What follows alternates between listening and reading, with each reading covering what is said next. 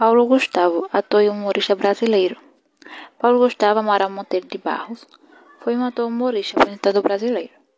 Ele interpretava o papel de Dona Hermínia, por isso ficou conhecido.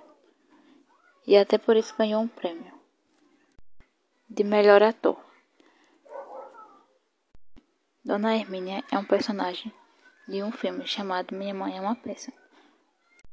Paulo Gustavo nasceu em Niterói e aos 42 anos, em 4 de maio de 2021, infelizmente, ele faleceu, pois ele foi vítima do Covid.